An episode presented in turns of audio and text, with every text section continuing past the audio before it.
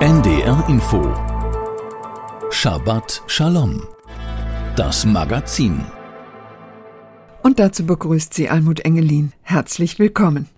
Der Massenmord der Hamas an israelischen Männern, Frauen und Kindern, überwiegend Zivilisten, sollte alle Menschen betreffen aber besonders betrifft er Jüdinnen und Juden in der ganzen Welt.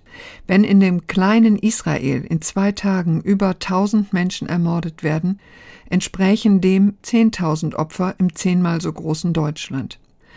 Man denkt an die Toten, die Geiseln und ihre verstörten Angehörigen oder an Söhne und Väter, die jetzt eingezogen werden und vielleicht demnächst Häuserkampf in Gaza führen müssen.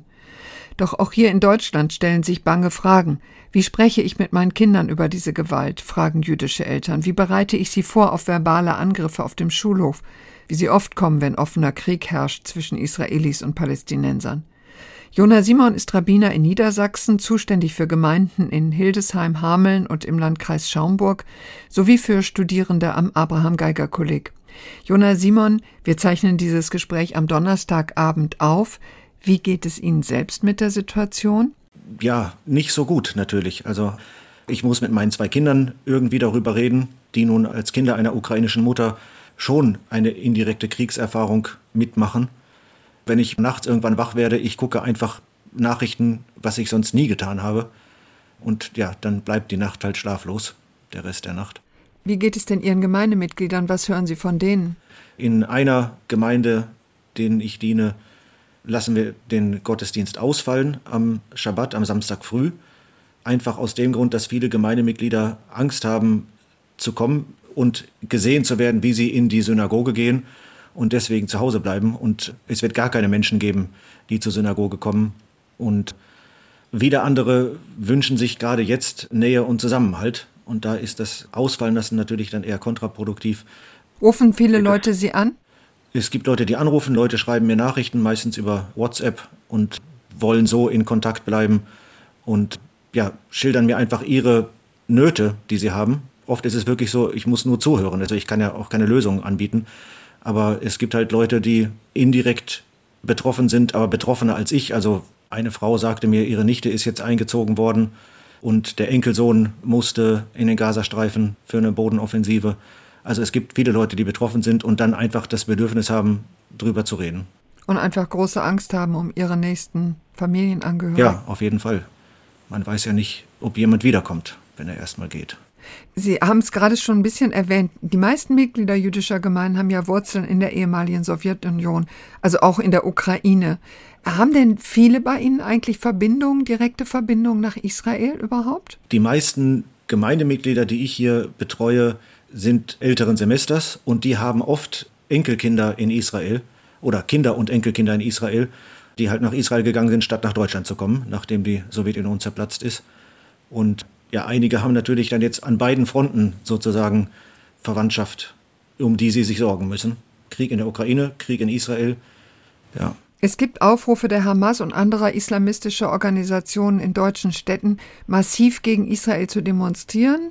Es gab schon Kundgebungen mit Vernichtungsparolen in verschiedenen Städten wie Berlin, Duisburg oder München.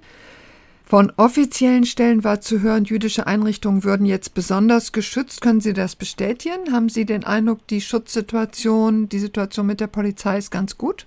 Ja, also der Schutz wird auf jeden Fall verstärkt in den meisten Gemeinden, mit denen ich gesprochen habe.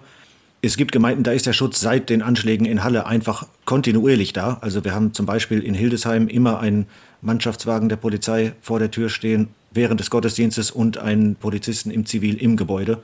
Und das wirklich zu jeder Veranstaltung in den Räumlichkeiten der Gemeinde. Und in anderen Gemeinden, wo der Schutz einfach nicht so stark war, ist er jetzt natürlich auf jeden Fall hochgefahren worden. Und die Vorstände der Gemeinden sind immer in gutem Kontakt mit der Polizei und den Sicherheitsbehörden aber jetzt zur Zeit natürlich umso intensiver.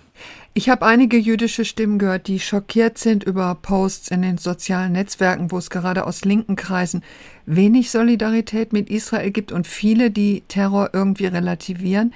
Wie nehmen Sie das wahr? Ich merke schon, dass es die Tendenz gibt, dass viele Sachen relativiert werden. Und ich habe immer das Gefühl bei einigen Kommentaren oder Posts, dass so ein leichtes Schadenfreude oder Hämegefühl mitschwingt, wenn darüber geschrieben wird selbst wenn dieser Angriff an sich nicht relativiert wird, aber das Gefühl, was mitschwingt, und es gibt natürlich auch Kommentare, wo einem einfach die Spucke wegbleibt, wo man sagt, ja, wohl geschrieben wird, jetzt kriegen sie endlich, was sie verdient haben. Und gemeint sind natürlich die Israelis oder die Juden. Ja, das gibt's auf jeden Fall. Viele Menschen gehen ja auch davon aus, dass es jetzt eine spontane Wutexplosion der Menschen aus Gaza war. Aber es gibt ja sehr, sehr massive Hinweise, dass es doch über einen langen Zeitraum systematisch geplant und vorbereitet war. Ja, ich habe gerade heute einen Bericht gesehen, ein Interview in einem russischen Medium von einem Offiziellen der Hamas, der sagte, seit zwei Jahren ist das Ganze geplant worden. Waffen wurden hergestellt extra dafür und es gibt angeblich sogar eine russische Konzession, in Gaza Kalaschnikows herstellen zu dürfen. Also weiß nicht, wie vertrauenswürdig diese Medien sind, aber ja, wundern wird mich das nicht. Zugleich gab und gibt es ja bundesweit viele Solidaritätskundgebungen mit Israel, auch in Norddeutschland einige zum Teil auch sehr gut besucht. Fühlen Sie sich auch irgendwie unterstützt? Ja, also ich kriege erstaunlich viele Nachrichten von Bekannten und selbst Nachbarn, die mich ansprechen und fragen, wie es mir geht und wie es der Familie geht und wie es der Gemeinde geht. Aber selbst Nachbarn, mit denen ich eher nur sporadisch Kontakt habe, die wirklich ja, ihre Anteilnahme ausdrücken und nicht verstehen können, wie sowas passieren kann. Also doch, ich erfahre schon einiges an Solidarität.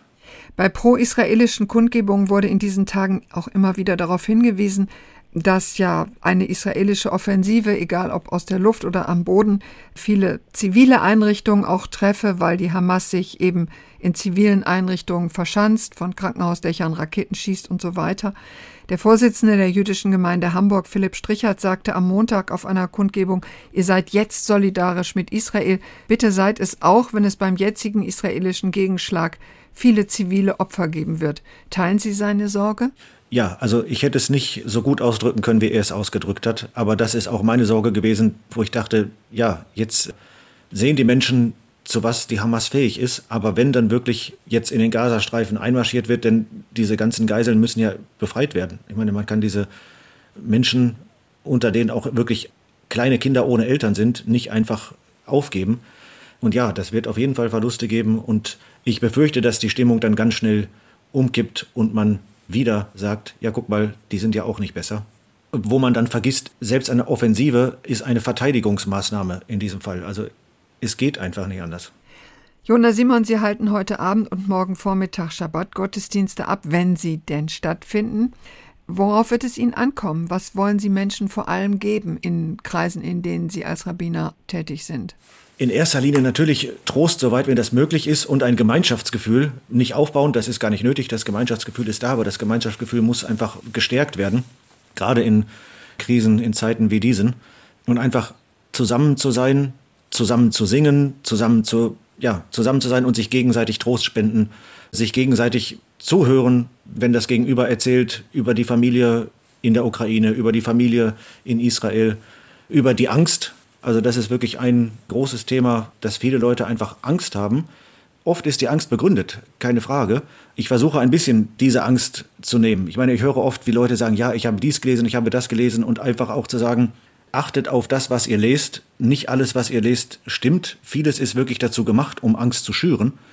Ja, das ist, was ich versuchen werde in den nächsten Tagen. Sei es live oder, falls es live nicht stattfinden kann, werde ich versuchen, so viele Gemeindemitglieder wie möglich per Zoom zu erreichen. Danke, Rabbiner Jona Simon aus Oldenburg. Sie haben sich das Lied Kol Haolam Kulo gewünscht. Es beruht auf den Worten von Rabbi Nachman ben Zimcha, der im 18. Jahrhundert in Bratslav lebte, das heute in der Ukraine liegt. Wir hören es gesungen von Ofra Hasa. Was ist der Inhalt des Liedes? Was bedeutet es Ihnen? Wo ich gerade über Furcht gesprochen habe, der Inhalt des Liedes ist eine Abwandlung von einem Satz, den Rabbi Nachman gesagt hat, wisse, dass jeder Mensch über eine sehr, sehr schmale Brücke gehen muss und dass das Wichtigste und die Hauptsache ist, keine Angst dabei zu haben. Und der Text ist leicht abgewandelt worden von demjenigen, der die Melodie dazu komponiert hat, Rabbi Baruch Haidt aus Israel. Und er hat die Melodie komponiert und das Stück aufgeführt während des Yom Kippur-Kriegs für Soldaten der israelischen Armee vor 50 Jahren. Und der Text ist, die ganze weite Welt ist ein schmaler Steg, gehe hinüber und fürchte dich nicht. Und diese Furcht, ja, abzulegen, ist nicht leicht, aber befreiend. Kol גשר צר מאוד, גשר צר מאוד, גשר צר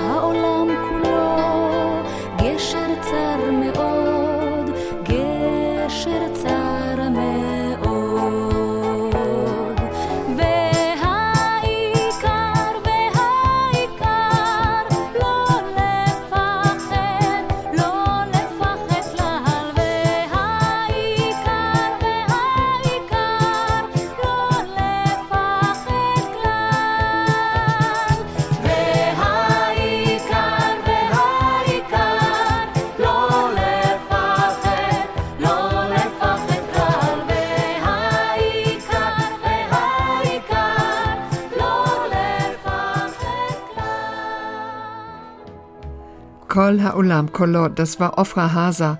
Sie starb schon im Jahr 2000 mit 43 Jahren.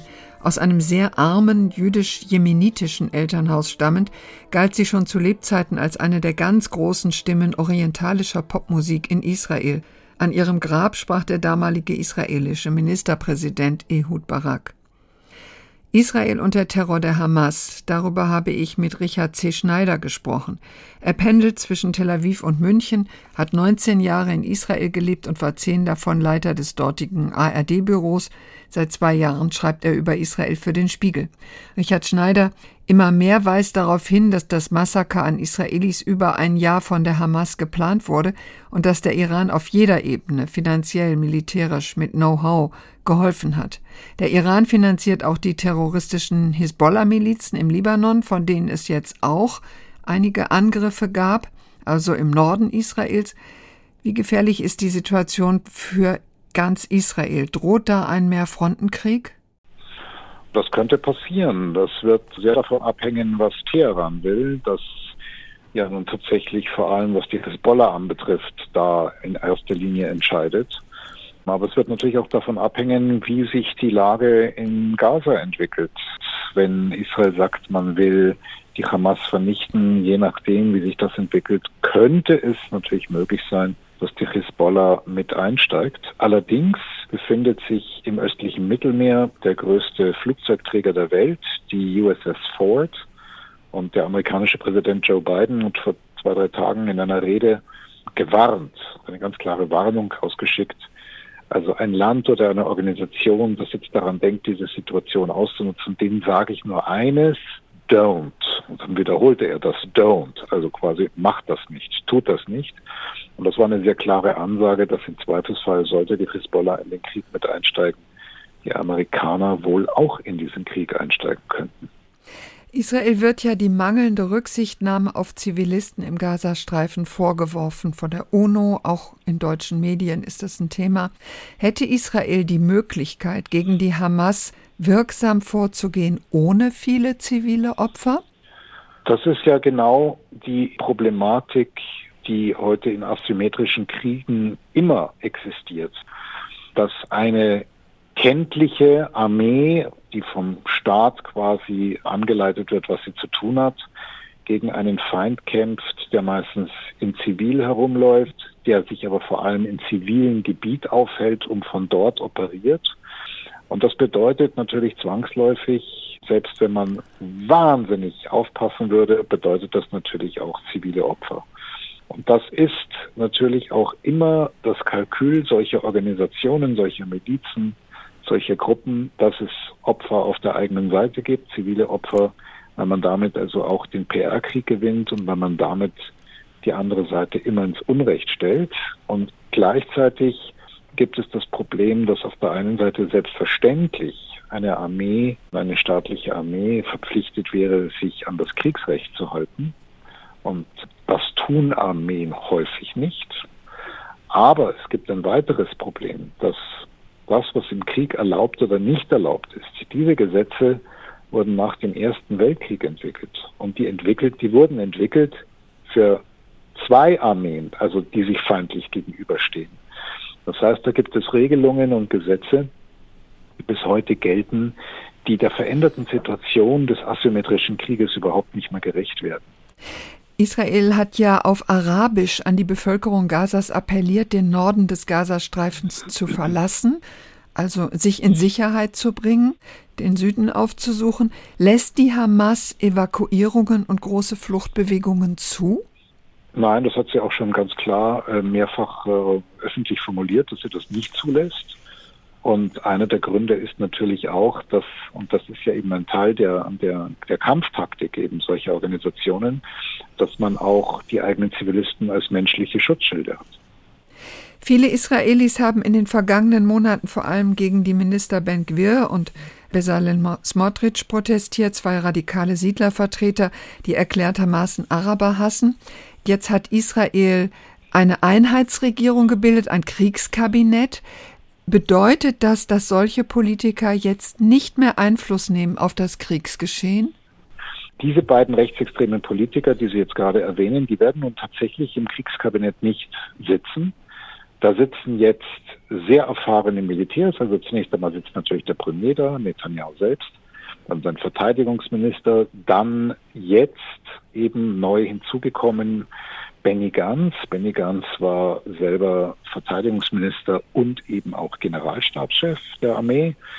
Und dann gibt es natürlich noch außerhalb des Kriegskabinetts den amtierenden Generalstabschef. Das heißt, man hat also jetzt hier äh, geballte militärische Erfahrung und das ist in jeder Hinsicht für alle Seiten besser, weil Militärs meistens ruhiger und kühler überlegen, was zu tun ist, als Politiker, die dann immer überlegen, wie sie in vier Jahren wiedergewählt werden können. Israel hat ja eine Totalblockade über den Gazastreifen verhängt, betreffend auch Strom, Wasser, Lebensmittel. Die Einheitsregierung hat die Aufhebung der Blockade an die Herausgabe der Geiseln geknüpft. Ist es ein denkbarer Weg? Ist es eine kluge Idee? Ich kann Ihnen das nicht bestätigen. Ich habe eben vor, vor wenigen Minuten gelesen, kann es noch nicht verifizieren, dass Israel doch Nahrungsmittel, Medizin und Wasser reinlässt. Aber ich weiß nicht, ob das stimmt. Wenn das so wäre, dass die Blockade weiter komplett aufrechterhalten wird, wenn, und man, man knüpft das an die Bedingung, die Geiseln freizulassen, dann wird diese Rechnung nicht aufgehen, weil die Hamas wird dafür die Geiseln mit Sicherheit nicht rausgeben. Will die Hamas die Eskalation? Dass die Hamas seit Jahren immer wieder darauf hofft, in Anführungszeichen, dass die Israelis hineinkommen nach Gaza und sich in einen Bodenkampf verwickeln lassen, das ist auch bekannt. Denn sie rechnen sich nicht ganz zu Unrecht einen riesigen strategischen Vorteil aus. Das wird für die Bodentruppen sehr schwierig werden. Das hatte man schon 2014 gesehen und auch äh, zu sehr hohen Verlusten führen. Herr Schneider, eine persönliche Frage. Sie haben viele Menschen in Israel, die Ihnen nah sind. Wie geht es Ihnen persönlich? Äh, ich habe gestern die Nachricht bekommen, dass die Tochter einer langjährigen Freundin auch letzte Woche Samstag da unten ermordet wurde. Ähm, ich habe diese Nachricht ähm, insofern umgehauen, also nicht nur, weil es schrecklich ist, wenn man einen Menschen kennt, der ermordet wurde, sondern weil ich ähm, die Bilder gesehen habe, was mit den Leuten gemacht wurde, wie sie massakriert wurden.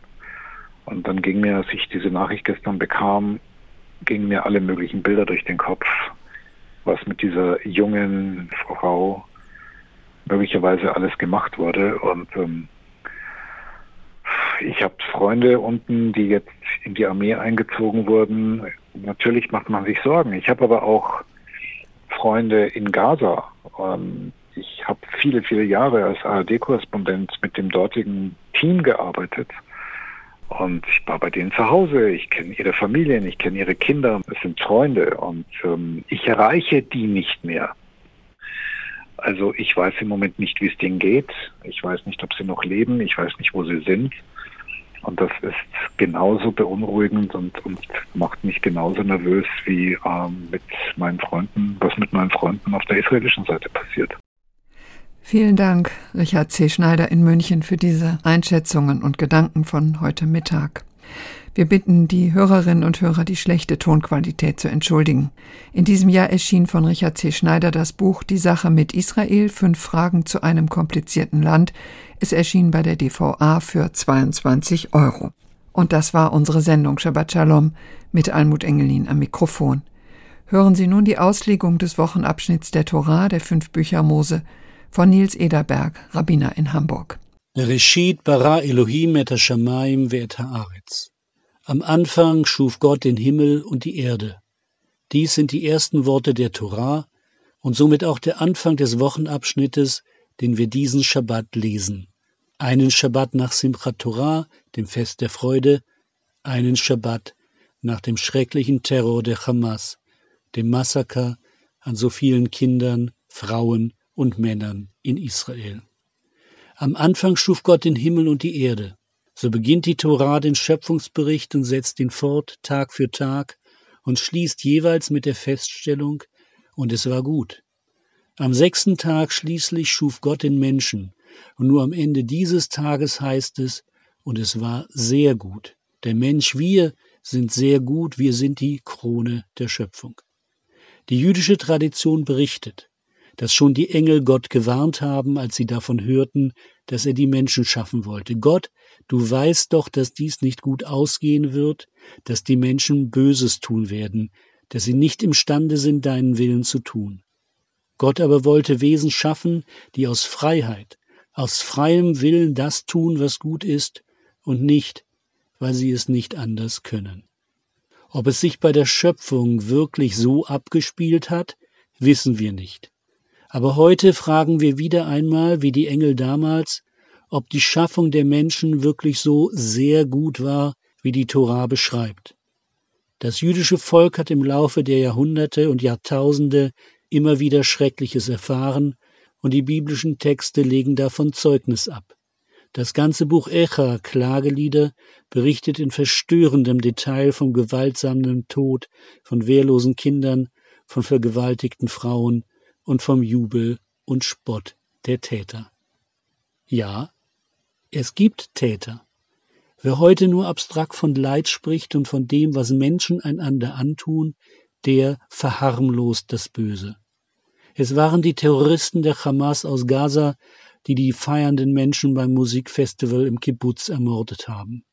Es waren die Terroristen der Hamas, die durch die Dörfer zogen und alle abgeschlachtet haben, vom Baby bis zum Greis.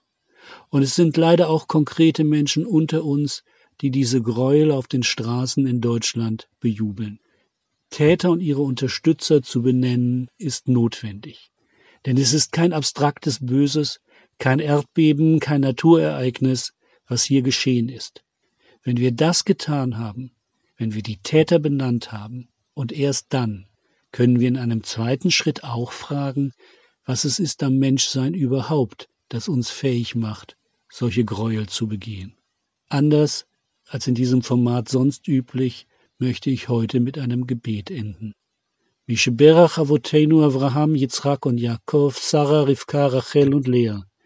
Derjenige, der unsere Vorfahren Abraham, Isaac und Jakob, Sarah, Rebekka, Rachel und Lea gesegnet hat, er segne und nehme auf die Seelen der Ermordeten und Gefallenen in Israel und gebe ihnen Frieden. Er segne und heile die Verwundeten und die anderen Überlebenden, dass sie gesund werden an Leib und Seele. Er segne alle Verschleppten und stärke sie, ihre Gefangenschaft auszuhalten und schenke ihnen die Freiheit schnell in diesen Tagen. Er gebe allen Angehörigen die Kraft, um ihre Toten zu trauern, die Verwundeten und Überlebenden zu pflegen und zu trösten und die Ungewissheit um das Schicksal der Verschleppten auszuhalten. Er gebe allen Menschen im Nahen Osten und in der ganzen Welt Frieden, wie wir es täglich im Gebet erbitten. Das war die Auslegung des Wochenabschnitts der Torah der fünf Bücher Mose von Nils Ederberg, Rabbiner in Hamburg. Zum Schluss hören Sie das Shalom Rav. Übersetzt lautet der Text: O ewige Quelle des Friedens, lass deinem Volk Israel Frieden werden. Es singt Kantorin Rebecca Garfein aus New York.